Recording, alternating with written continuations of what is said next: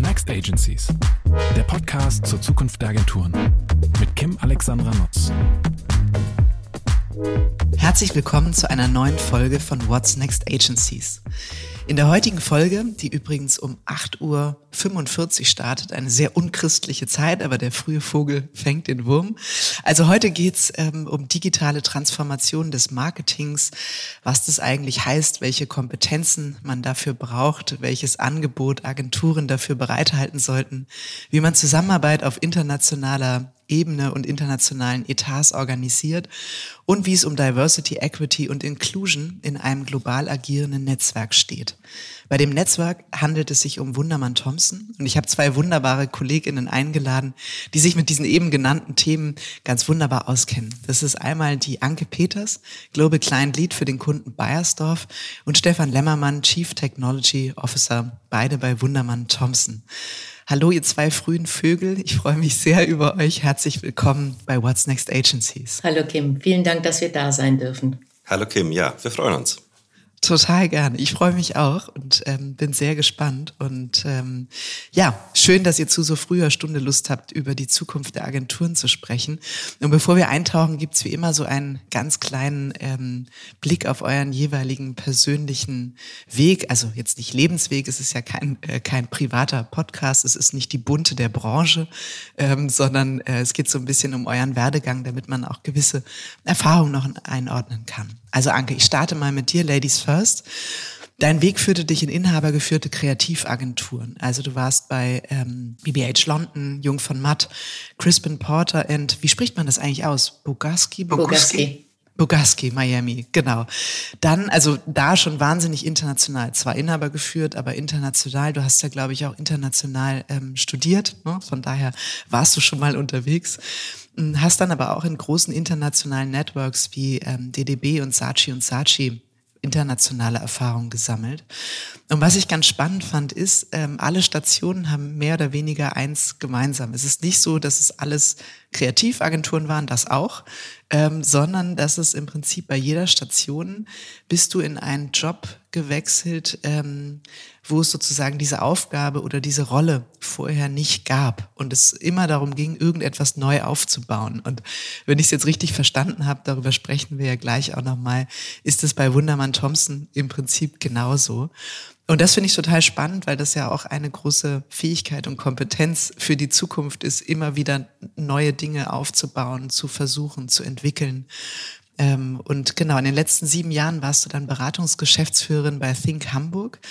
Und vor eineinhalb Jahren hast du dich dann Wundermann Thompson angeschlossen und bist Global Client Lead, ähm, um die Bedarfe wieder eines Kunden auf internationaler Ebene ähm, ja irgendwie zu, wie soll ich sagen, sich um sie zu kümmern, nämlich um den Kunden Bayersdorf. Wenngleich der Kunde Bayersdorf, glaube ich, ja auch bei Think, also das war ja ein gemeinsamer Think ähm, äh, Wundermann Thompson beziehungsweise WPP-Kunde. Ne? Das heißt, es ist nicht so, du bist aus dem einen raus und in das andere rein, sondern es war im Prinzip vorher auch schon Bayersdorf. Ja, ganz genau. Mhm, okay. Gut, Stefan, dann kommen wir mal kurz ähm, zu dir. Was heißt kurz? Du hast ja auch schon einen, einen wirklich langen und beeindruckenden Weg hinter dir. Du hast Media System Design studiert. Erste Frage, was ist das? Oh, das ist eine gute Frage. Ähm, das, das war damals einer der ersten Studiengänge, in denen man ähm, kreativ sein konnte, also so klassischer Kommunikationsdesign-Anteil, ähm, aber eben verbunden mit ähm, Informatik und Wirtschaftswissenschaften. Mhm. Also es war, hat, man hat so ein bisschen nichts wirklich gelernt, ja, aber einen guten Einblick in alles drei bekommen, was, glaube ich, auch mich in meiner Karriere dann schon weiter geprägt hat. Also immer auch dieses Verständnis dann für die einzelnen Spezialdisziplinen äh, zu behalten, ähm, aber breit aufgestellt zu sein. Ja. Wahrscheinlich hatte ich die breite Aufstellung dann auch dazu geführt, äh, nach, ich sag mal, ersten Einblicken als Digitalkonzepte und Flash-Entwickler bei führenden Digitalagenturen hast du ja gesagt, komm, mit dem Generalistenwissen, was ich jetzt habe, ähm, kann ich auch gleich eine eigene digitale Kreativagentur gründen. Das hast du dann auch gemacht, äh, nämlich 2002 mit dem äh, mit deinem Co-Founder Alex Deal zusammen habt ihr KKLD gegründet. Ich habe noch mal in dem kleinen Vorgespräch eben gelernt, KK stand für kreative Konzeption und LD waren jeweils die Anfangsbuchstaben eurer Nachnamen. Habe ich das jetzt richtig wieder zusammengestöpselt? Ja, ja, korrekt, genau. Ja, okay, wunderbar.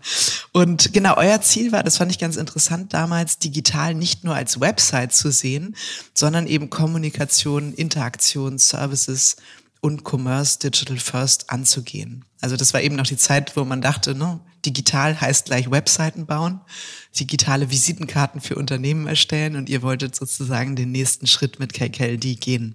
Seid ihn ja auch sehr erfolgreich gegangen. Ähm, in Berlin und New York hast du sehr internationale Teams aufgebaut. Auch daher kommt so ein bisschen das Thema Internationalität, über das wir nachher noch sprechen wollen. Dann hast du zehn Jahre später, 2012, oder habt ihr gemeinsam an WPP verkauft. Und nach dem Earnout, das ist jetzt ungefähr ja drei Jahre her, habt ihr das in das brandneue Wundermann Thompson integriert. Und ähm, da bist du heute als Chief Technology Officer auch verantwortlich für diesen Bereich. Also ja. diesen und viele mehr wahrscheinlich, weil im Grunde habt ihr ja ähm, in allen Themen und Bereichen mit Technologie zu tun. Ja, spannende finde ich sehr unterschiedliche Lebensläufe. Ähm, trotzdem sitzt ihr beide vor mir und wir haben äh, einen gemeinsamen thematischen Nenner gefunden. Auch das finde ich ähm, spricht für euch. Also das ist ja schon auch eine sehr diverse Aufstellung, die ihr habt von den Backgrounds her. Larissa Pohl ist seit März 2019 CEO von Wundermann Thompson hat gemeinsam mit dem Team, gemeinsam mit euch ähm, einen großen Transformationsprozess gestartet. Ähm, das ist jetzt, ich würde sagen, seit Anfang diesen Jahres tritt Wundermann Thompson ja als, ähm, als einheitliche Agentur in Deutschland auf. Vorher gab es, ich glaube, fünf Agenturen, ähm, also KKLD, darüber haben wir eben schon gesprochen, dann Possible, dann RMG Connect, ähm, dann äh, J. Walter Thompson und die Dialogagentur Wundermann. Und die galt es, ineinander, aufeinander zu verschmelzen und in die heutige Wundermann Thompson zu integrieren. Wir sprechen dabei von heute rund 200 Mitarbeitenden und ehrlich gesagt, als ich das so in der Vorbereitung nochmal las, ich habe natürlich auch den Beitrag ähm, über eure Transformation vorher gelesen, habe ich gedacht, was für ein Brett. Also ein total dickes Brett, weil Agenturen, die, ähm, die schon lange am Markt sind mit unterschiedlichen Kulturen, Backgrounds, Kompetenzfeldern und jetzt zu sagen, wir sind jetzt alle Wundermann Thompson, ähm, äh, war, das, war das ein so dickes Brett, wie es sich jetzt für mich angefühlt hat beim Lesen? Ja, also ich glaube, es, also ich bin seit eineinhalb Jahren dabei und ich glaube, ich bin in so einer Phase hinzugestoßen, als das Brett sehr, sehr dick war und wo man im, von, vielleicht im ersten Moment auch erstmal drauf guckte, was für eine Chance, ne? also diese, diese unterschiedlichen Capabilities oder diese unterschiedlichen Kompetenzen zusammen in einer Agentur zu firmieren. Aber du hast es schon richtig gesagt, die große Herausforderung ist ja immer aus, aus, aus vielen Teilen ein Ganzes zu machen, ohne dass man das, was man als Stärke mit an den Tisch bringt, eben verliert. Und ähm, der Prozess ist sicherlich nie abgeschlossen, muss man sagen. Ne? Also man, man lernt sehr viel in, in, in so einem Umbau oder auch in, in dem Formen einer neuen Kultur. Ähm, und wir sind sicherlich auch noch äh, dabei, Dinge zu schärfen. Ähm, aber es ist ein spannender Prozess gewesen und, und es ist ja auch ein Prozess, wo es, wo es eben Schwund und Reibung gibt. Und, und da entsteht ja auch immer sehr, sehr viel Energie. Ich glaube, ähm, das Brett, was es zu bohren galt, ist tatsächlich diese unterschiedlichen Kompetenzen oder das Angebot, was wir mittlerweile für unsere Kunden formulieren können, wirklich bei allen Mitarbeitern zu implementieren, ein Verständnis zu schaffen, was genau heißt es denn, wie genau arbeite ich denn mit der anderen ähm, Einheit sozusagen zusammen. Und was ehrlicherweise in diesem Prozess sehr geholfen hat, ist Corona, ähm, so doof sich das anhört, aber wir sind aus fünf Standorten zusammen zu, zu einer Truppe gewachsen und konnten dann in Anführungsstrichen barrierefrei, weil alle remote gearbeitet haben, eben auf diese Bereiche zugreifen, auf die Kompetenzen zugreifen. Und da hat es eben keinen Unterschied mehr gemacht. Bin ich jetzt ein Mitarbeiter der Possible? Bin ich jemand, der ehemals bei KKLD gearbeitet hat? Auf dem Screen war es dann ähm, sozusagen für alle gleich. Von daher wir sind äh, immer noch in dem Prozess der Transformation. Es dauert sowas, ähm, aber wir sind auf einem sehr, sehr guten Weg, glaube ich. Du hast eben das ähm, auch nochmal angesprochen, die Herausforderung aus diesen unterschiedlichen Capabilities, Kompetenzfeldern auch ein gemeinsames Wissen zu schaffen. Ich glaube, das ist ja ohnehin so die große Herausforderung unserer Zeit, das Wissen, was es gibt, zu managen. Also wenn Anke wüsste, was Anke weiß oder was Wundermann Thompson weiß, ne, das ist ja so die Idee dahinter. Wie habt ihr das gemacht, dass die 200 Mitarbeitenden oder vielleicht vor allem auch die Teamleads oder die Beratungsleads, ähm, wer auch immer dann Kundenkontakt hat, weiß, ne, wenn ein Kunde gerade einen Bedarf äußert, ähm, weiß man ja manchmal gar nicht, dass es ein Bedarf ist, für den man auch eine Lösung anzubieten hat. Also wie habt ihr das geschafft, dieses Wissen in die Organisation zu bringen? Wir haben verschiedene, also wir haben erstmal angefangen, ich glaube, das ist äh, für alle Agenturen in dieser Zeit, ähm, dass man versucht, so eine Mitte zu finden. Ne? Also einen, einen Austausch, wo alle eben hinkommen können, was mit einer äh, Town Hall sicherlich anfängt und dann in solche hm, Schulungsformate überführt wurde. Also wir haben, äh, äh, wir nennen die so WhatsApp-Serien, also dass erstmal jede Einheit sich vorgestellt hat, was können wir, wer sind wir denn überhaupt? Ne? Also weil wir haben in Deutschland bei Wundermann Thompson in Anführungsstrichen ein bisschen das Pech, dass wir aus verschiedenen Standorten auch zusammenkommen. Im internationalen Netzwerk ist es ein bisschen anders. Da gibt es die Londoner Agentur oder das Office in Paris. So, ne? Und bei uns sind es eben auch verschiedene Standorte gewesen, mussten eben schaffen, dass wir diese Mitte irgendwo bekommen, die über die ähm, Standorte hinweg ging. So, und wie gesagt, wir haben diese Ausbildungsformate geschaffen wir haben des Weiteren ähm, eben versucht durch, also wir haben Formate geschaffen, wie zum Beispiel ähm, solche Inspiration Councils, wo wir ähm, Menschen zusammenbringen, wo sich Center of Excellence vorstellen, wo wir unser Wissen teilen, wo wir Benchmark äh, Cases vorstellen.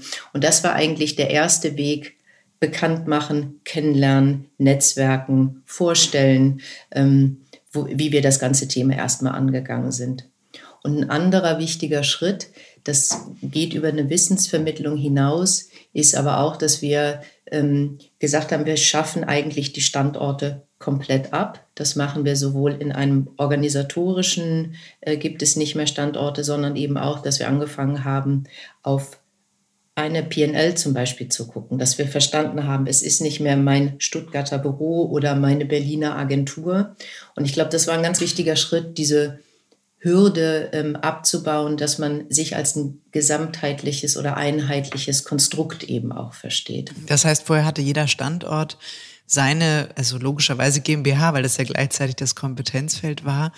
Und ähm, es gab eine Geschäftsführung vor Ort und die der war für das Ergebnis vor Ort verantwortlich. Und ihr habt es dann konsolidiert und gesagt, es gibt nur noch eine Wundermann Thompson Deutschland P&L und ähm, auf die zahlen wir ein. Und zufällig sitzen wir eben deutschlandweit verteilt, äh, beziehungsweise durch Corona ohnehin gefühlt mit äh, 200 Standorten in Deutschland. Ähm, und es macht keinen Unterschied mehr. Und ein wichtiger Schritt in diesem, in diesem Umbau ist eben auch gewesen, dass man ähm, das ist auch nichts Neues, aber das musste gebaut werden, dass wir die Kompetenzen, die wir innerhalb der Agentur haben, um die Kunden herum gebaut haben. Und das ist ja so deine Frage auch gewesen. Also woher wusste ich denn, was ich für ein Angebot habe? Und wir haben die Position der Client Leader eben auch gestärkt und Systeme um die Bedarfe der Kunden und, und Teams um die Bedarfe der Kunden zusammengestöpselt. Und das war ehrlicherweise auch das, das dickste Brett zu bohren aus Leuten, die zuerst eine Standortzugehörigkeit oder eine Kompetenzzugehörigkeit zu einem Gewerk hatten, in neuen Teams zusammenzufinden. Und ähm, ich glaube, was wir ein bisschen unterschätzt hatten, ist der Kraftakt der Organisation um, um so ein Manöver ähm, noch nicht mal der kulturelle Aspekt, dass sich ein Team wie ein Team anfühlt, aber auch wie organisiert man Ressourcen, die sich um unterschiedliche Kundenplaneten drehen. Ne? Also dass es nicht mehr das Team in Berlin ist und die machen X, Y und Z und dann gibt es die in Stuttgart, die machen äh, A, B und C ähm, sondern dass man eben wirklich guckt, was für Kunden haben wir, auf welchen Ressourcenpool greife ich zu, welche Kompetenzen gibt es und wie muss ich die zu neuen Teams zusammenstöpseln. Nochmal eine organisatorische Frage dazu, Anke, weil das glaube ich auch, ne, dass das ein Riesenaufwand ist, ähm, äh, das sozusagen zu organisieren. Also mal angenommen, da gibt es ähm, ich sag jetzt mal was, Dialogexperten bei euch, die sind dann einem Dialogteam zugeordnet oder sind die automatisch, haben die im Prinzip nur den, äh, äh, den, den Schnitt auf den Kunden? Also oder sind sie beides im Sinne einer Matrix-Organisation? Es ist beides. Also du hast sozusagen, wir haben unsere Gewerke, die über Heads-off gesteuert werden und du hast im Prinzip, also so die Drehscheiben sind im Prinzip die Client-Leads, die mit, ähm, wir haben noch ein, ein, ein neues oder ein anderes Gewerk, was aus Digitalagenturen bekannt ist. Das ist, sind sogenannte Delivery Leads, die eben gucken, wie sie die Delivery auf den einzelnen ähm, Projekten äh, gewährleisten können. Also du hast eben in den Gewerken einen Vorgesetzten, damit sich natürlich auch das Gewerk untereinander befruchtet, voneinander lernt. Und dann werden sie eben in die einzelnen Kundenteams ausgesandt und müssen dann diesem Leader, dem Client-Leader sind sie zugeordnet. Ne? Und der hat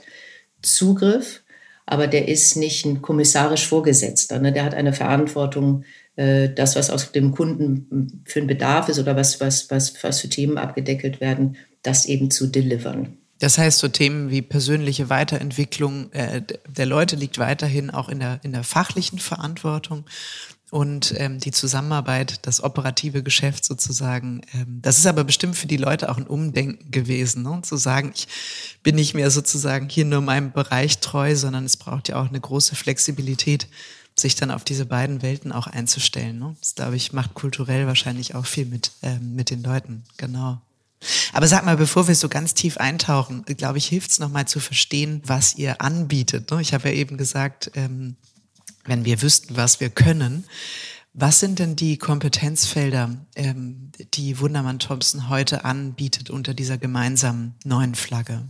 Da würde ich gerne noch mal kurz zurückkommen auf, auf, ähm, auf die Genese von, von Wundermann Thompson, wie du auch gerade gesagt hast, weil wir sind nicht nur ähm, aus den fünf deutschen Agenturen entstanden. Wundermann Thompson ist weltweit der Ort, an dem WPP die, die gesamten Digitalkompetenz zusammengefasst hat. Ähm, und das sind eine ganze Reihe Akquisitionen mit eingegangen von, von äh, DXP, wie, wie zum Beispiel Excognified, wie, wie E-Commerce Companies, wie Salmon, ähm, wie, wie, oder, oder auch Amazon Centers of Excellence.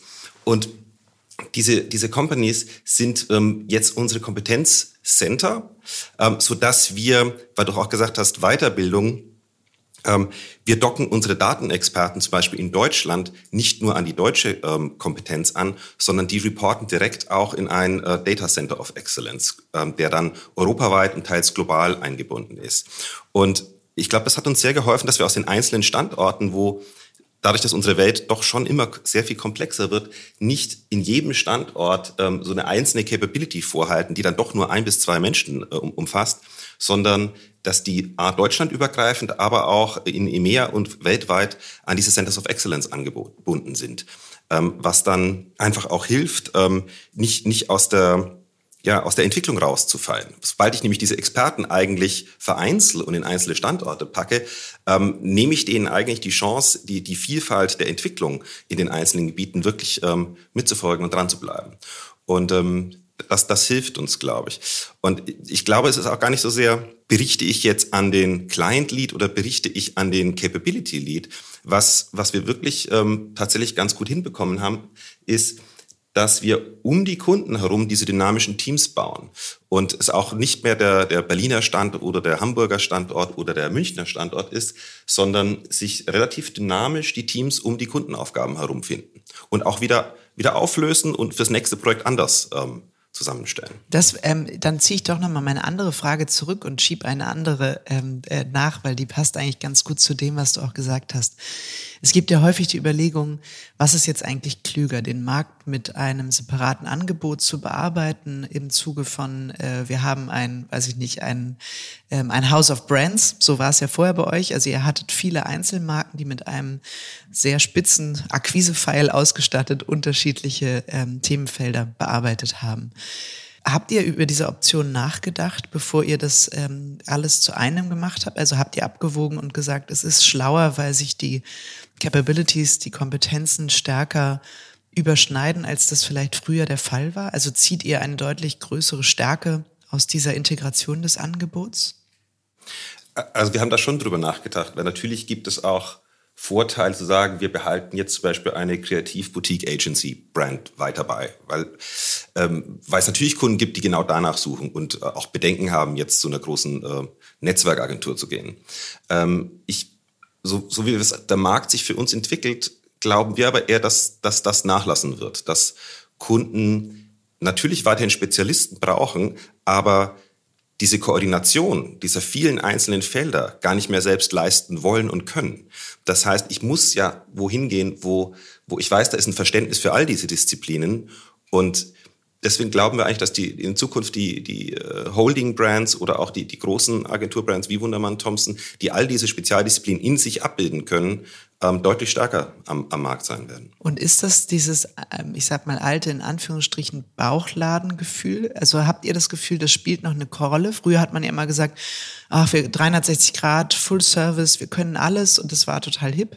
Und dann haben die Agenturen äh, oder die Kunden irgendwann gesagt, ach, das glauben wir euch eh nicht, dass ihr alles gleich gut könnt. Ihr müsst doch für irgendwas stehen. Und jetzt hört es sich ja so ein bisschen so an, nee, nee, gerade durch die Digitalisierung und den technologischen Fortschritt kommen wir wieder auch gerade aus vielleicht auch Effizienzgründen und Steuerungsgründen zu dem Punkt, dass es klug ist, das aus einer Hand zu nehmen. Wie ist da euer Eindruck?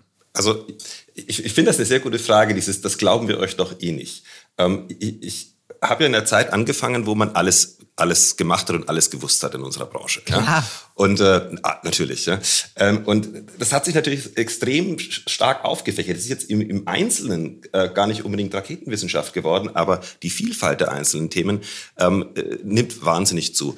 Und ich glaube, dass viele in unserer Branche auch äh, vor dem Kunden dann in die Situationen kommen, wo man wo, wo man vom Kunden für den All Allgemeinexperten gehalten wird und das eigentlich gar nicht erfüllen kann.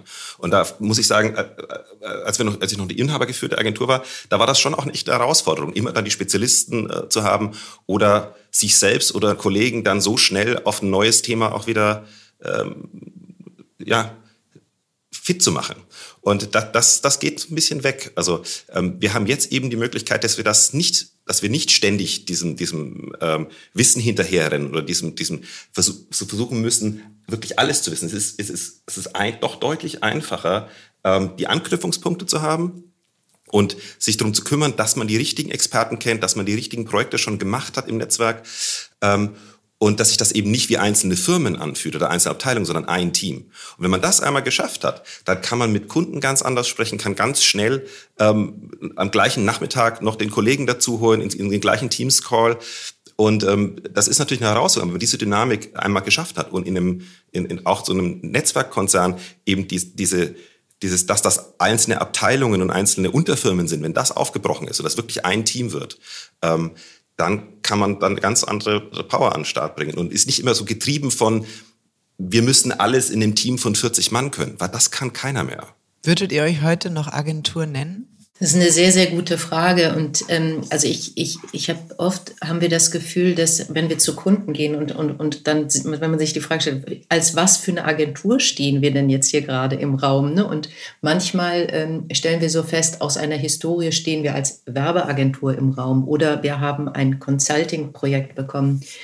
Ähm, es gibt so einen Gedanken innerhalb von Wundermann Thompson, dass wir uns als äh, strategische Businesspartner zu unseren Kunden verstehen. Das ist so ein, so ein Grundverständnis und daran arbeiten wir, dem gerecht zu werden.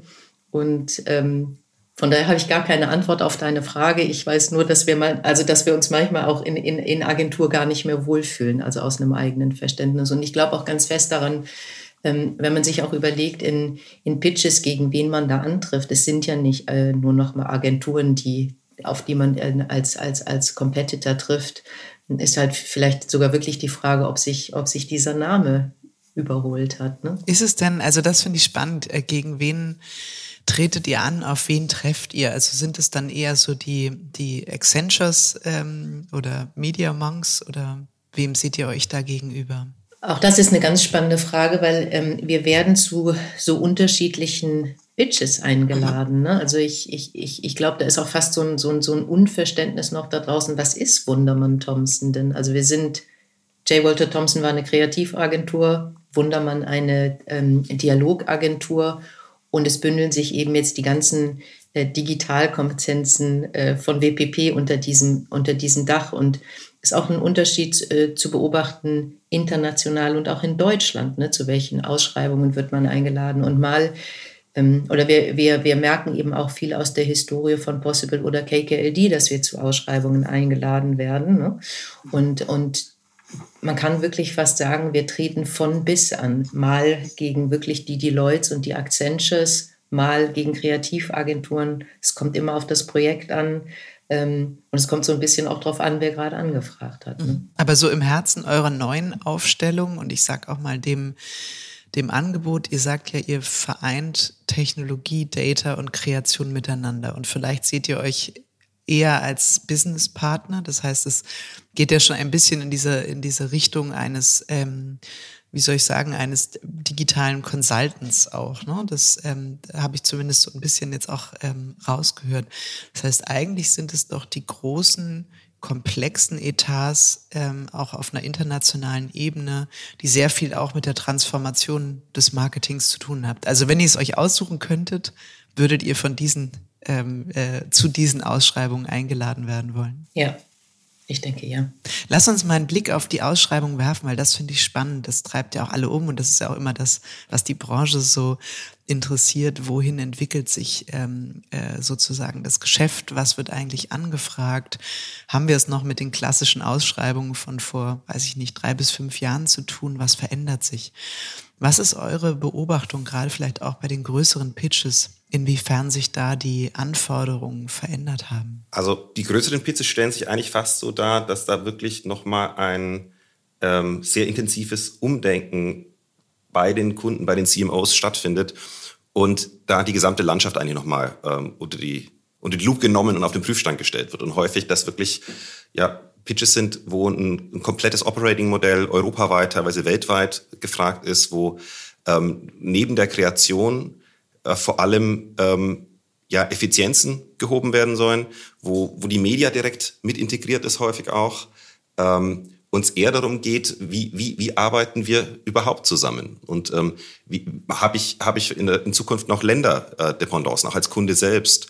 Ähm, wie, wie kann ich überhaupt für, für das ganze äh, One-to-One-Marketing diese Menge an hochwertigem Content überhaupt noch erzeugen? Ja, ich habe ja nicht plötzlich das dreifache Budget, wenn ich jetzt dreimal so viele Messages äh, personalisiert ausspielen soll. Und ähm, ja, also diese die Größe der Pitches ändert sich enorm. Wir werden häufig als WPP auch eingeladen, wo, wo wir direkt auch noch äh, zu Wundermann Thompson als Kern ähm, aus der WPP noch entsprechende Spezialisten dazu nehmen. Ähm, auch PR ist immer häufiger integriert. Also es ist tatsächlich so, wer kann mir mein gesamtes Marketing und gerne auch noch Commerce eigentlich abnehmen und mir auch noch helfen, meine, meine interne Organisation umzustellen. Und werden da dann einzelne Networks eingeladen oder pitchen Kunden auch Kollaborationsmodelle? Beides. Also äh, der, häufig werden die, die Holdings gegeneinander eingeladen. Ähm, teilweise werden aber dann auch die, die Lose zum Beispiel nach Kontinenten vergeben. Das ist eine Aufteilung. Holding 1 bekommt äh, Nordamerika, Südamerika, Holding 2 Asien, Holding 3 Europa. Mhm. Ähm, äh, teilweise sind aber auch ähm, einzelne ähm, Bereiche gesetzt. Also dass zum Beispiel doch die Media eben schon vergeben ist, dann wird natürlich ganz klar danach gefragt, ähm, wie, wie man kollaborativ da antreten kann. Ähm, also aber es wird eher größer, also eher größere Lose auf, auf einen Partner. Aber es ist interessant, weil es sich so, wie du es auch eben geschildert hast, mit dem Operating Model, mit dem, ähm, mit dem ja, Aufspüren von Einsparpotenzialen, Effizienzerhöhung im Marketing, das sind ja eigentlich sehr ja, das sind ja fast Themen für eine Unternehmensberatung, Themen für, ähm, ich sag mal, Marketing, Organisations, Setups. Ähm, da braucht es ja auch andere Kompetenzen als die, die zumindest originär in der Agenturbranche vorhanden sind. Also die Frage, die ich mir stelle, ist, suchen Kunden da überhaupt nach Agenturen oder suchen sie eben tatsächlich nach diesen Digitalberatung oder ähm, äh, auch äh, meinetwegen auch strategischen Beratungen. Ne? Auch McKinsey hat ja strategische Marketingberatung. Also wer ist so der natürliche Ansprechpartner gerade in diesen Fragestellungen? Oder äh, finden die sich gerade erst? Also ist das, ist das Rennen noch nicht aus? Also ich glaube, äh, so, so wie die äh, Consultancies ähm, Agenturen aufkaufen, ähm, äh, sind wir natürlich auch nicht nicht sparsam damit, äh, Consulting aufzubauen. Mhm. Ja, also das, äh, wir haben auch bei Wunderman Tops einen eigenen Consulting-Arm. Das sind natürlich genau die gleichen Leute, die auch in den, in den ähm, großen Consultancies arbeiten würden. Ähm, ich glaube aber, Kunden suchen, sind schon auch eine gewisse Enttäuschung anzumerken. Ähm, dass Consultancies oft die Operations doch nicht so schnell auf Marketing gedreht bekommen. Mhm. Ähm, und da, da, muss man sagen, da haben wir den Vorteil, dass wir für einige unserer großen Kunden wie Microsoft oder Ford eben schon seit teilweise Jahrzehnten wirklich die globalen Marketing Operations auch in der Produktion und in Effizienzsteigerungen ähm, äh, ja, ähm, durchführen. Und diese, diese Erfahrung, diese ganzen Dinge einmal schon durchexerziert zu haben, die kann man dann doch nicht mit äh, mit PowerPoint und Analysen so schnell äh, aufholen. Mhm. Und, und ich glaube, das schon dazu führt, dass Kunden sehr stark daran interessiert sind, eben diese, diese Modelle auch von, von großen Agenturmarken ähm, kennenzulernen. Lass uns noch mal einen Blick in diese Aufgabenstellung Operating Model werfen. Also gerade vielleicht auch für die, die nicht jeden Tag damit zu tun haben, damit wir es so äh, ein bisschen anfassbar machen, was eigentlich die Aufgabenstellung dahinter ist. Also wie nähert ihr euch der Frage, ein, ein internationaler Kunde kommt und sagt, ich möchte Effizienzen im Marketing heben, ich möchte ähm, Automatisierung, ich möchte mit meinen, ja, ich möchte Data-Driven Marketing und so weiter. Also was gehört eigentlich dazu? Wo fängt man an? Was liegt dann nicht mehr bei einem selbst, sondern wo sagt ihr auch, das muss der Kunde bitte inhausen, weil das ist originär sein Thema? Wie kann man dieses Operating Model Thema greifen?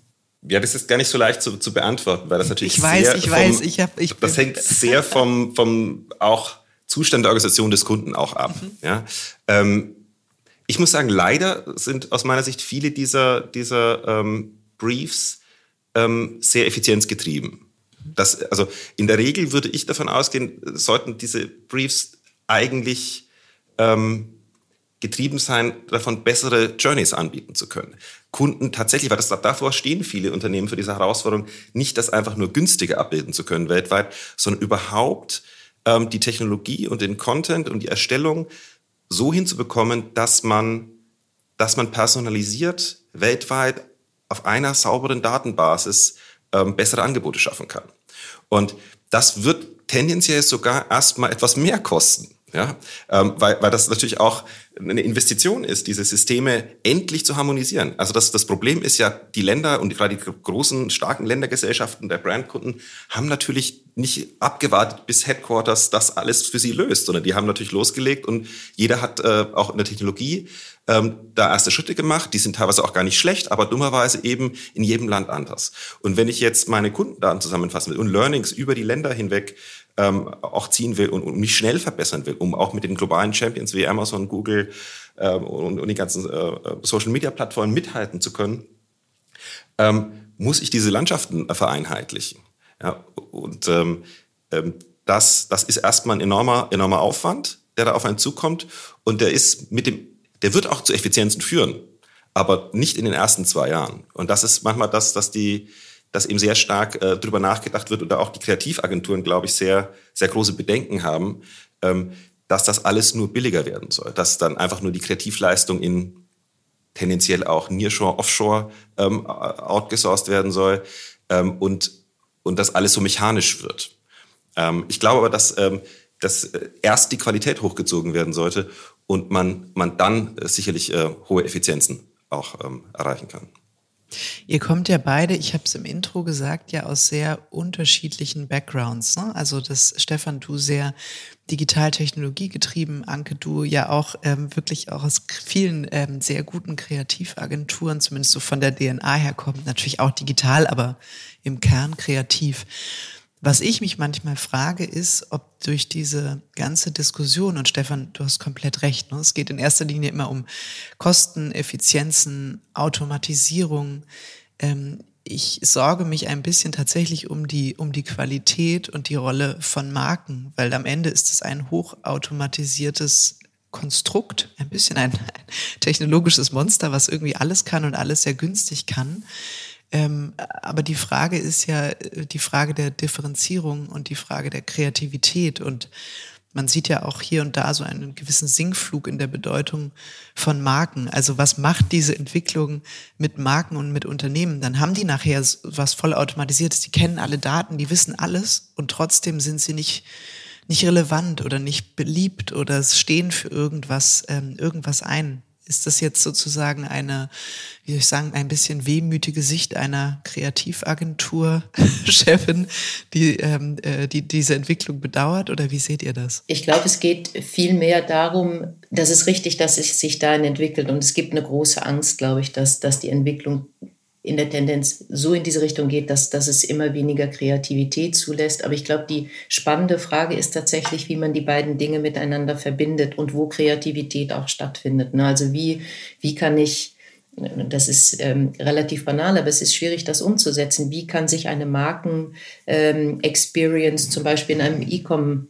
Shop, äh, wie kann das da stattfinden? Welche Bedeutung spielt Packaging, das Produkt selber bei einer Marken? Ähm, ähm, Experience oder Brand Experience. Und, und das ist eigentlich halt so die spannende Frage, wie man diese automatisierten Prozesse anwendet, aber den Raum trotzdem noch für Kreativität oder wie verbindet man das miteinander? Ne? Also wie kann das noch stattfinden? Und es geht eben sehr natürlich darum, diese individuellen Journeys zu bestücken, also äh, äh, Effizienzen zu schaffen, um eben diese Vielzahl an, an, an Kommunikationsassets zur Verfügung zu stellen. Aber ich glaube, es gibt immer noch irgendwo anders eine andere Mitte für diese Kreativität, für diesen Pol. Ähm, und vielleicht sind es auch andere äh, Kontaktpunkte mit einer Marke, die man kreativ bedenken muss. Mhm. Sind es dann vielleicht eher auch die also ist es gerade, wenn es um Kreativität geht, wieder die, die etwas größeren Reichweitenmedien, die an Bedeutung gewinnen? Also das eine, digitale Assets, AB-Testing, automatisiert, CRM, Journey, E-Commerce, ähm, wo man sagt, gut, da muss es halt schlau gemacht sein, gut funktionieren, die jeweiligen Bedarfe ansprechen, um, Stefan, das hast du ja auch gesagt, die Journey zu einer besseren Journey zu machen und das andere Prinzip dann doch über eine große Sichtbarkeit, die vielleicht auch wieder populärer stattfindet, als das jetzt manchmal der Fall ist, ähm, so eine Marke auch reizvoll zu machen? Also ich glaube, es ist immer noch, und das, das ist ein ganz alter Hut, aber trotzdem die Idee bedingt das Medium. Ne? Also ich glaube, das kann man auch heute noch anwenden. Die Kommunikations-Touchpoints sind komplexer. Es gibt viel, viel, viel, viel mehr und die müssen in irgendeiner Form bedient werden. Nichtsdestotrotz glaube ich immer noch an die Kraft einer sehr großen Idee, die sich dann ihren Weg sucht. Und, und, und nochmal, das kann eine Idee sein, die vielleicht in einem E-Shop stattfindet. Es kann ein neues Produkt sein. Es kann, ähm, es kann eine große, an, groß angelegte äh, äh, Kampagne in, in, in breiten Medien sein.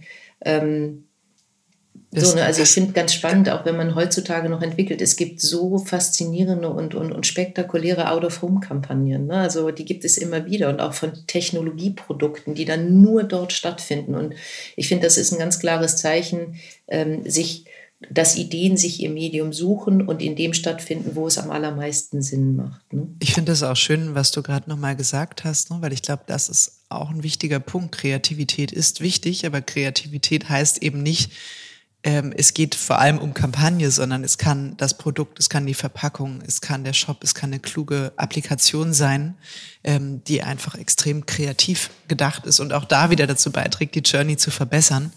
Ähm, und ich glaube auch, das kann man nicht per se für alle gleichermaßen beantworten, sondern für jede Marke, für jede Journey wird es unterschiedliche Punkte geben, an denen Kreativität einen Unterschied machen. Und das gilt es, glaube ich, zu verproben so Dinge, ne? Also man hat sich ja so total lange jetzt auch mit digital beschäftigt. Also wie kann eine Idee aus Mobile First entstehen? Ne? Und ich finde da, da, also das ist ja so, so in den letzten Jahren so ein Thema gewesen. Es sind nicht mehr die großen Filme, die, wo man dann Downsizing auf, auf, auf digitale Medien macht, sondern man muss die Idee aus Mobile First denken. Und ich glaube, auch da schränkt man sich wieder so sehr ein. Ne? Also es geht ja darum, wie, wie schaffe ich eine Marken, ein Markenerlebnis ne, und, und, und, und produziere Kommunikation zum Thema. Aber an welchem Touchpoint das stattfindet, kann auch später entschieden werden. Also es ist, ist ja wirklich eine sehr alte Denke, das Medium zuerst zu, zu definieren und dann sich zu überlegen, wie gehen wir in diesem Medium mit unseren Themen um. Ne? Und, und, und das ist, ist eine schwierige Aufgabe. Und du sagtest es auch gerade, also Stefan und ich, wir kommen ja so zwei unterschiedlichen Backgrounds. Und es ist ganz interessant, wenn wir beiden miteinander diskutieren und ich komme mit meiner äh, Kommunikationsmarkensicht, Werbeschule, so, ne? Und, und, und Stefan ähm, hat halt diesen technischen Hintergrund und, und, und wir nähern uns dann. Also es ist irgendwie so ein bisschen diese beiden Welten zu ver verheiraten, braucht viel Dialog, braucht viel Verständnis, was, wo wir dann beide so eine, ähm, gemeinsam so eine Schnittmenge auch entwickeln können. Ne? Und das macht uns auch natürlich in Gesprächen beim Kunden stark. Ne? Also äh, äh, zwei Perspektiven mit in den Raum zu bringen. Absolut. Stefan, du wolltest noch was sagen. Du hattest ja, eben ich, einmal ich, angeholt. Genau, weil du, weil du nochmal so die Kreation mit den Massenmedien äh, auch verbunden hast. Ich glaube, ähm, dass es ganz viele andere Möglichkeiten gibt, Kreation auf einer Marke zu zeigen. Dass in, in vielen kleinen ja, Mikrointeraktionen eigentlich so viel mehr drinsteckt als in dem einen TVC, ganz ehrlich.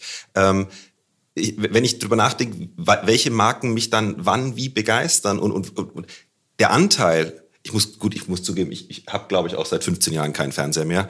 Ähm, insofern, die TVCs erreichen mich eigentlich nur, wenn sie es ins Internet schaffen und so schön und so emotional sind, dass sie mir die Kollegen schicken.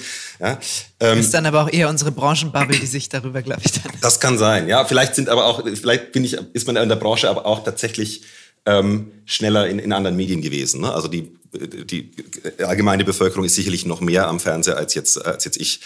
Ähm, gleichzeitig würde ich aber sagen, ähm, das, das sind andere Interaktionen mit einer Marke, die sehr charmant gestaltet werden können, wo eine Marke auch Humor zeigen kann, Emotionen, Haltung zeigen kann, die teilweise aber in Medien stattfinden, wo es um eine Transaktion geht, wo es um einen Service geht. Aber das sind diese, ähm, dieser kleine Satz, ne, diese, diese, diese kleine Animation nochmal hier, ähm, ein, ein Fünfsekünder ähm, und Viele Kreative beschäftigen sich aus meiner Sicht äh, da viel zu wenig damit, weil sie glauben, das wäre was Technisches. Und ähm, manche hassen mich dann dafür bei uns auch, aber wir versuchen schon, äh, auch unsere Kreativen ähm, in die Marketing Automation einzuführen und denen das einfach mal von ihnen zu zeigen und diese Angst zu nehmen vor den Tools und auch mal in die Software einzusteigen und zu sehen, wie kann ich denn diese Automation-Strecken erzeugen? Wie könnte ich jetzt da so ein Messaging aufteilen an, an, verschiedene Zielgruppen, je nachdem, was, wer, was, der, was der Kunde gemacht hat, eben da eine andere Botschaft geben. Und das ist natürlich nicht die eine Big Idea, aber ich, ich kann daran sehen, wie ich die Big Idea ähm, oder einen großen kommunikativen Ansatz oder eine Haltung in diese ganzen einzelnen Mikrointeraktionen auch runterbrechen kann. Mhm. Und sag mal ein Beispiel, wenn du sagst, so eine, so eine kreative Mikrointeraktion, wie kann man sich das vorstellen?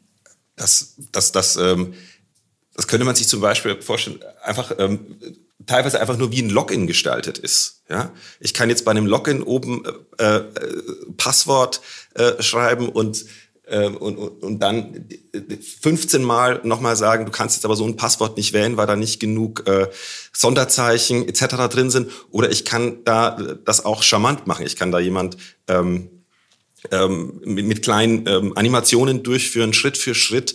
Und wenn das beim zweiten Mal immer noch nicht klappt, da auch, äh, da auch eine charmante Meldung zurückgeben. Das ist jetzt eine, eine super kleine, doch recht technische äh, ähm, Beispiel. Ähm, aber ich habe gerade überlegt, wie unsere Kreativen damit umgehen würden. Nein, also, also, insofern hast du vielleicht recht, es ist zunächst mal ein bisschen abschreckend, aber ich verstehe, was du meinst. Also das sind teilweise wirklich, das, ich habe jetzt natürlich einen bewussten, sehr kleinen Moment mhm. gewählt. Ne? Also die, die Fehlermeldung neben dem Passwortfeld, ja? die eben dann auch nicht nur ein Text sein kann, sondern das kann eine kleine Animation sein. Ähm, das kann direkt den nächsten Schritt einleiten. Die kann sich ähm, ähm, selbstironisch anfühlen, die kann sich äh, hochtechnisch anfühlen oder, oder eher äh, empathisch. Ja? Ähm, das das ähm, muss nicht alles funktional bleiben. Und ich glaube, das ist natürlich viel Arbeit, all diese eher transaktionalen und funktionalen Touchpoints in auch ein emotionales ähm, Erlebnis, was, was, was, was Marke beinhaltet, umzubauen. Aber die großen Marken kriegen das hin ja, und, und, und die großen Player. Und das, das ist, ist, ein, ist ein Gefühl, das, das dann in dem, in, dem, in dem täglichen Kontakt mit der Marke entsteht, ähm, das für mich die Marke einfach auch wie einen echten Partner oder einen Freund oder ähm, dann erscheinen lässt. Ja, und das kann der, das kann der eine Fernsehfilm nicht so abbilden. Das es ist, ist ja auch nie das eine, bin ich total bei dir, es ist ja nie das eine oder das andere. Es ist ja nur ein bisschen auch die Frage, verliert man durch eine gewisse Fokussierung andere relevante Aspekte so ein bisschen aus dem Blickfeld, weil das eben, wie du gesagt hast, es kostet ja auch alles Geld. Ne? Zunächst sind es auch mal Rieseninvestitionen, die diese Unternehmen in Technologie in, in äh, Data, gerade jetzt, wie komme ich eigentlich an First-Party-Data ran, ja? Also das werden ja Themen sein, die auch wieder ähm, äh, Budgets, äh, wie soll ich sagen, irgendwie ähm, beanspruchen werden. Ich glaube, ähm, es geht ja um die kluge kluge Balance und da bin ich total bei dir. Ich finde auch den Gedanken schön zu sagen, lass uns doch nicht immer so über ähm, Einsparungen oder Digitalisierung des Marketings sprechen, sondern was ist denn eigentlich das, ähm, das Ziel, worauf wir hinarbeiten, nämlich die Verbesserung der, der Journey, der Experience für die KonsumentInnen. Ne? Also, dass man eher von diesem Ziel, was soll es erreichen? Und eigentlich ist es dann ja auch ein Wachstumsprojekt. Also es geht ja nicht drum, äh, wir haben hier ein Restrukturierungs- und Kostenprojekt, sondern wir haben ein Projekt, aus dem wir Wachstum, nachhaltiges Wachstum ja auch generieren wollen. Also auch das ist, hat ja was mit Framing zu tun, finde ich, auf, ähm, auf Kundenseite. Du hattest eben Unternehmen angesprochen, das machen gerade die großen oder internationalen Unternehmen sehr gut. Ähm, fallen euch Player ein, wo ihr sagt, sind zwar jetzt vielleicht nicht unsere Kunden oder sind eure Kunden, ist vollkommen egal, ähm, aber die machen das wirklich gut. Also die sind ähm, best in class. Ich muss die ganze Zeit in diesem Gespräch, also als wo auch als Stefan sein technisches Beispiel genannt hat, muss ich eben daran denken, diese Verbindung von ähm, aus dieser Welt, ich glaube, wo wir beiden so ein bisschen herkommen, Kim, dieses ähm, Kampagnenmarke und, und eben E-Commerce, UX, Design, UI. Und wenn ich dann diese Verbindung denke, also ähm, ist es für mich, das ist jetzt nicht das beste in Class Beispiel, aber es ist ein sehr, sehr gutes Beispiel, ähm, Zalando, die immer noch äh, ganz ganz große Kommunikation und, und, und tolle kreative äh, Kampagnen haben ähm, und die aber trotzdem diese Welt geschafft haben, die dann komplett auch in ihrem Shop und überall anders äh, stattfindet. Nochmal ist jetzt für mich nicht das mhm. größte Highlight, aber ich finde, die schaffen so eine äh, holistische, ganzheitliche Welt zu schaffen. Ja, bis hin zu diesem ähm, Bot, der dich modisch berät. Ne? Das habe ich tatsächlich mal ausprobiert. Äh, total faszinierend. Man glaubt ja wirklich ganz kurz, es könnte ein Mensch sein, der sich mit einem beschäftigt hat. Ähm, also das, äh, das ist tatsächlich interessant, ja. Naja, und äh, ich glaube, ein ganz einfaches Beispiel, äh, Stefan, solange du noch überlegst, ähm, ist, ist, ist, Apple einfach. Ne? Also da hast du Produkt, äh, egal welchen Kontakt du hast, der ist immer kreativ, der ist immer unglaublich, der ist immer ideal vom Design, vom Verlauf, vom, von Führung über eine Website etc. Also das ist, glaube ich, die, die würden wir, glaube ich, alle unterschreiben, die Königsklasse. Ne? Mir fallen auch noch zwei unserer Kunden ein. Äh, zum einen, ähm, ich glaube, also A, Retailer haben da natürlich einen großen Vorteil, weil sie einfach viel mehr Interaktion als Marke auch haben und diese ganzen kleinen Touchpoints vom Service bis zum Verkauf natürlich ohnehin durchlaufen. Ähm, und, und da, da ähm, fällt mir Ikea bei uns ein, mhm. ähm, die das sicherlich auch wunderbar schaffen, da äh, eine Markenhaltung ne, und auch eine Emotionalität und, und eine Inspiration in diesen in kleinen Kontaktpunkten zu transportieren. Und zum anderen glaube ich, dass Adidas ähm, das ähm, mit uns und mit anderen zusammen ähm, auch sehr gut ähm, hinbekommt. Da auch die unterschiedlichsten Zielgruppen, Adidas bedient ja von, von Fashion bis äh, äh wirklich ja, ähm, unterschiedlichste Sportarten mit ganz, ganz anderen Interessen und, und, und Menschen auch, die diese Marke lieben, ähm, da ein, ein, sehr weites Feld und schafft es auch da aber immer diese eine gewisse Emotion und, und, und Marke auch in all diesen äh, Kommunikationsformen mit durchzutragen. Ja, das sind gute Beispiele, die ihr genannt habt. Sag mal, die, gerade noch, wo wir jetzt so bei Unternehmen und Marketingorganisationen sind, noch mal ein kleiner Schritt. Nochmal zum, zur Frage des Operating Models. Ihr hattet das vorhin auch mal kurz erwähnt. Wie stellen wir uns eigentlich auf? Gibt es eigentlich noch eigene Märkte oder wie? Also natürlich gibt es eigene Märkte, aber wie bearbeiten wir die? Unter welcher Organisation? Habt ihr das Gefühl, dass die, ähm, dass die Etats globaler werden oder regionaler oder beides? Ich würde fast sagen, es ist beides. Es kommt, ähm, glaube ich, immer auf das Produkt oder die, die Marke an. Also ich glaube, dass es ähm, immer noch große regionale Unterschiede gibt für verschiedene Produktkategorien. Und es gibt ja auch immer noch, ähm, sag mal, historisch, wie ist eine Marke historisch in den unterschiedlichen Regionen gewachsen. Also da gibt es Unterschiede in der Maturität. Und und, ähm, und wie gesagt, ich glaube, es gibt Marken, da bietet es sich an. Also klar, Coke ist das Beispiel, das ist eine globale Marke, die ist überall gleich, aber es gibt sehr, sehr viele Marken, wo man noch ein regionales Verständnis haben muss. Ich glaube immer noch an Zentralisierung von Kommunikation, aber dann regionale Aussteuerung und auch also sehr viele Länder heutzutage, es gibt ja sehr viele Konstrukte, wo die Macht in den Ländern eben noch liegt, weil sie die Mediabudgets haben. Also können sie entscheiden, wie sie mit ihren Kampagnen umgeht. Aber ich glaube schon, dass es immer mehr ein zentrales äh, Element braucht und dann trotzdem aber noch eine, eine regionale wie sagt man das, eine Obrigkeit oder Entscheidungsgewalt, wie man eben damit umgeht. Und nochmal, ich, man kann, glaube ich, nicht sagen, es gibt die eine Regel und da geht der Trend hin. Man muss es unterschiedlich auf Kategorien und, und Segmente und Produkt, äh, unterschiedliche Produkte bewerten. Und nochmal ein bisschen, bisschen ketzerisch gefragt, ne? Bei, wenn du sagst auch, ähm, du glaubst an Zentralisierung und äh, globale Führung internationaler Marken,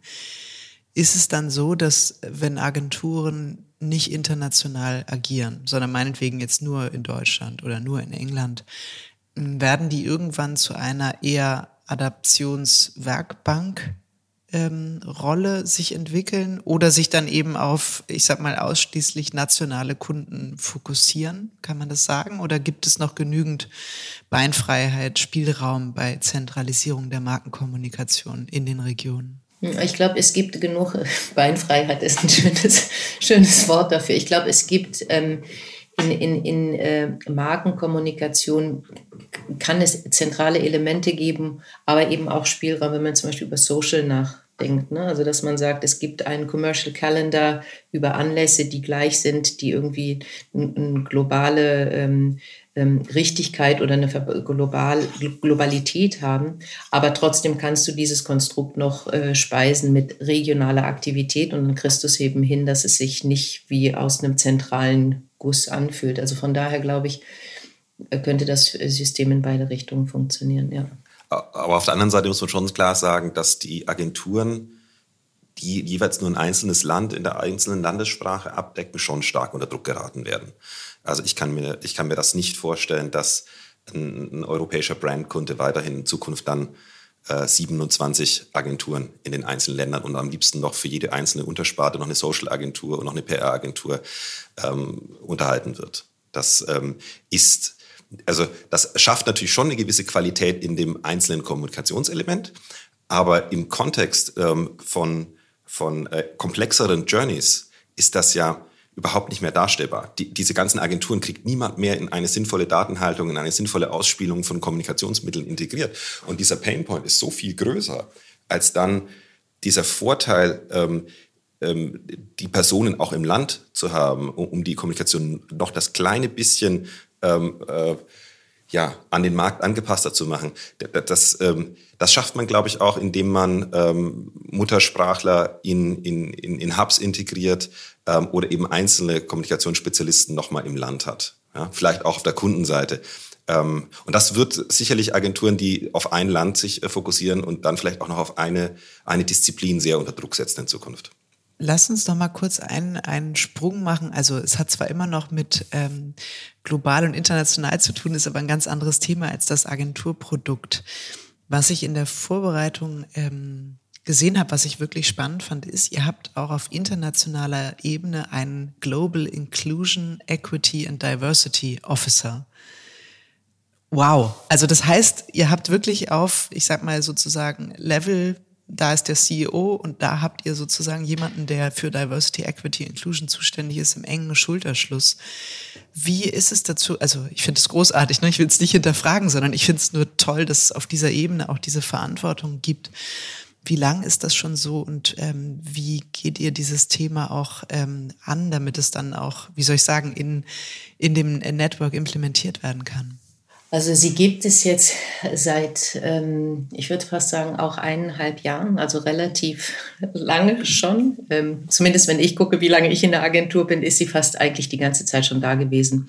Und ähm, ich finde, also es, es war ein wahnsinnig starkes Zeichen. Man hat eben festgestellt, wenn wir diese Themen mit unseren Kunden besprechen möchten, müssen wir Vorreiter werden und sein. Und wie kriegt man dieses Thema eben flächendeckend und auch global integriert, glaube ich, war relativ schnell das Verständnis klar, wir müssen es ganz oben neben dem CEO aufhängen, sonst ähm, wird es nicht stattfinden und dann wird es eben auch nichts. Und ähm, es gibt ähm, also diese ganze Kultur der Inklusion und der Gleichheit und Vielfalt ist in allen Dingen, die wir tun, fest verankert. Also das heißt, es, ist, es gibt ein Regelwerk, wie wir als Agenturen sein wollen. Das wird ähm, in die einzelnen Länder getragen. Wir haben unter dieser globalen Führung auch eine Person, die sich ähm, in EMEA um das Thema kümmert, weil man relativ schnell festgestellt hat, dass es auch da unterschiedliche Reifegrade der Entwicklung zum Thema gibt. Ne? Also die USA ist äh, auf einem ganz anderen ähm, Status quo, als wir das in Europa sind, als wir das in Deutschland sind. So, und wie wir das in die Agenturen bekommen, ist, dass wir auch, wir haben in jedem Standort einen Mitarbeiter, der Ansprechpartner für diese Themen ist und der immer wieder daran erinnert, wie dieses Thema zu leben ist. Also, dass, dass wir eben gucken, dass wir dieses Regelwerk fest implementieren. Und wir haben auch ähm, einzeln in allen Agenturen und in Deutschland eben auch ein Forum, was sich immer wieder darum bemüht, besser zu werden an dieser Stelle, immer wieder Themen in Frage stellt, immer ähm, wieder guckt, dass, dass das wirklich das Umfeld, was wir schaffen, ein inklusives Umfeld ist. Und ich finde es ganz, ganz, also ich finde es wunderbar, dass wir diese Kultur haben, weil das hat auch viel mit dieser Kollaboration zwischen Gewerken zu tun, der Inklusion jeden einzelnen Mitarbeiters, also dass jeder sich in seinem Umfeld gut fühlt und einen, einen, einen, einen tollen Job an der Stelle machen kann. Mhm. Wie würdest du das beschreiben? Also was sind da gerade eure größten auch Handlungsfelder oder die Themen, die ihr da ähm, aktuell auch in den Fokus nehmt? Ähm, also wir, ich glaube, das, was uns am allerwichtigsten, also wir sind eine Agentur, die zum Beispiel über Genderdiversität gar nicht mehr spricht. Wir haben eine 50-50 ähm, Führungs-, also auf, auf höchster C-Level-Ebene haben wir eine 50-50 Aufteilung im, im, im, im Management. Wir haben zum Beispiel auch kein Gender Pay Gap mehr. Das ähm, ist auch auf einem, auf einem guten Niveau. Hm, wir haben ähm, in der Vergangenheit oder was wir gemacht haben, wir haben die Charta der Vielfalt als eine der ersten Agenturen äh, unterschrieben und sind auch äh, im äh, Ad, Girls Club, ähm, haben dieses Manifest unterschrieben. Und das sind so die Felder, mh, die wir weiterhin ähm, stressen und weiter vorantreiben. Und wie gesagt, als oberste Prämisse ist eben diese Inkludierung von Menschen in diesen Arbeitsalltag, den wir da haben. Das ist unser, unser Fokus, dieses inklusive ähm, Umfeld zu schaffen. Tolles Ziel, ja, super. Also Finde ich auch schön, das noch größer zu denken. Also es ist ja so ein bisschen wie vorhin das Thema nicht nur Kosteneffizienz, sondern es geht um Journey. Und hier geht es nicht nur um, wir haben jetzt auch 50-50, sondern es geht eigentlich um ein inklusives Umfeld. Also es geht immer so ein bisschen stärker um die Zielsetzung. Und ich glaube, dann schafft man es auch noch mehr Menschen begeistert dahinter zu versammeln, wenn man über das Ziel auch spricht, worauf man ähm, hinarbeiten möchte. Ne? Sag mal, ihr habt, ähm, weil wir sozusagen schon fast am Ende unserer Folge sind, habe ich eine ähm, eine kleine Frage zum Abschluss. Ihr habt zu Beginn gesagt, ja, wir, ähm, wir äh, nicht sind transformiert, sondern befinden uns in der Transformation und die wird vielleicht auch nie abgeschlossen sein. Auf jeden Fall ist sie äh, jetzt auch noch nicht absehbar abgeschlossen. Was sind so die, ähm, die Felder, wo ihr euch äh, neben den eben diskutierten auch noch weiterentwickeln wollt, wo ihr sagt, das ist für uns nochmal ein nächster evolutionärer Schritt, so ein ganz kleiner Blick in die Wundermann-Thompson Glaskugel?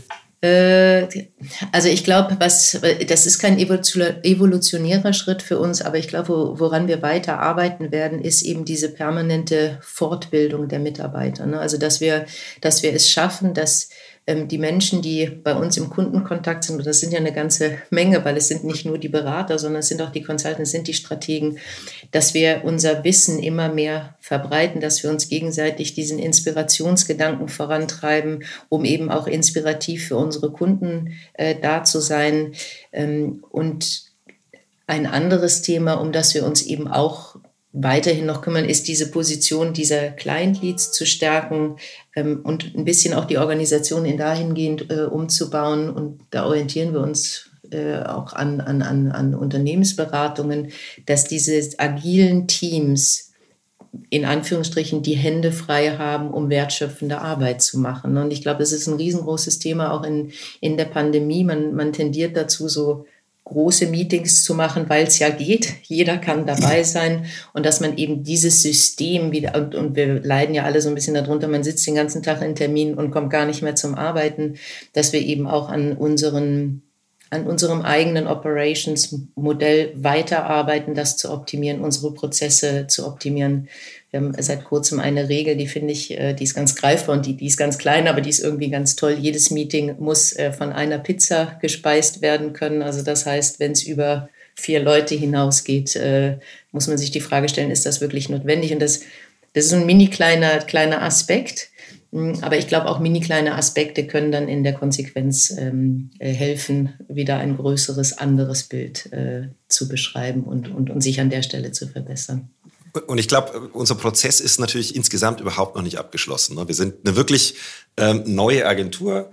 Ähm, und, und es kommen auch ständig noch neue Firmen wieder zu Wundermann Thompson dazu. Wir haben jetzt eine große Commerce Group ähm, ähm noch integriert oder werden die jetzt integrieren.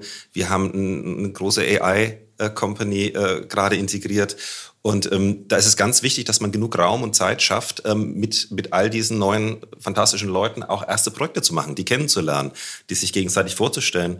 Und äh, zum Beispiel haben wir uns jetzt äh, auch gesagt, wir räumen uns die, die Freitagnachmittage komplett frei, um um solche Dinge zu machen und ne, um uns gegenseitig zu inspirieren und zu sehen, wie können wir ähm, voneinander lernen. Toll, das ist ein schönes, schönes Prinzip, auch gerade dieses voneinander lernen, Wissen vernetzen, um Kunden zu inspirieren. Und ähm, ihr habt es immer wieder gesagt, Kommunikation und Dialog, ne? um auch letztlich euer Operating System, so wie ihr es jetzt geschildert habt, auch überhaupt funktionsfähig aufzustellen. Ne? Geht es ja genau um eine große Agilität, ähm, nicht nur von Strukturen, sondern auch von Mindsets. Ich glaube, das ist, ähm, das ist extrem wichtig. Ihr zwei, ich danke euch total. Es war, ähm, war sehr, sehr schön, super interessant, ähm, viel Neues dazugelernt. Ich hoffe, die ZuhörerInnen auch. Und ähm, ich hatte viel Spaß dabei. Danke, dass ihr zu so früher Stunde mit mir über die Zukunft der Agenturen gesprochen habt. Danke dir, Kim. Hat Spaß gemacht. Ja, vielen Dank.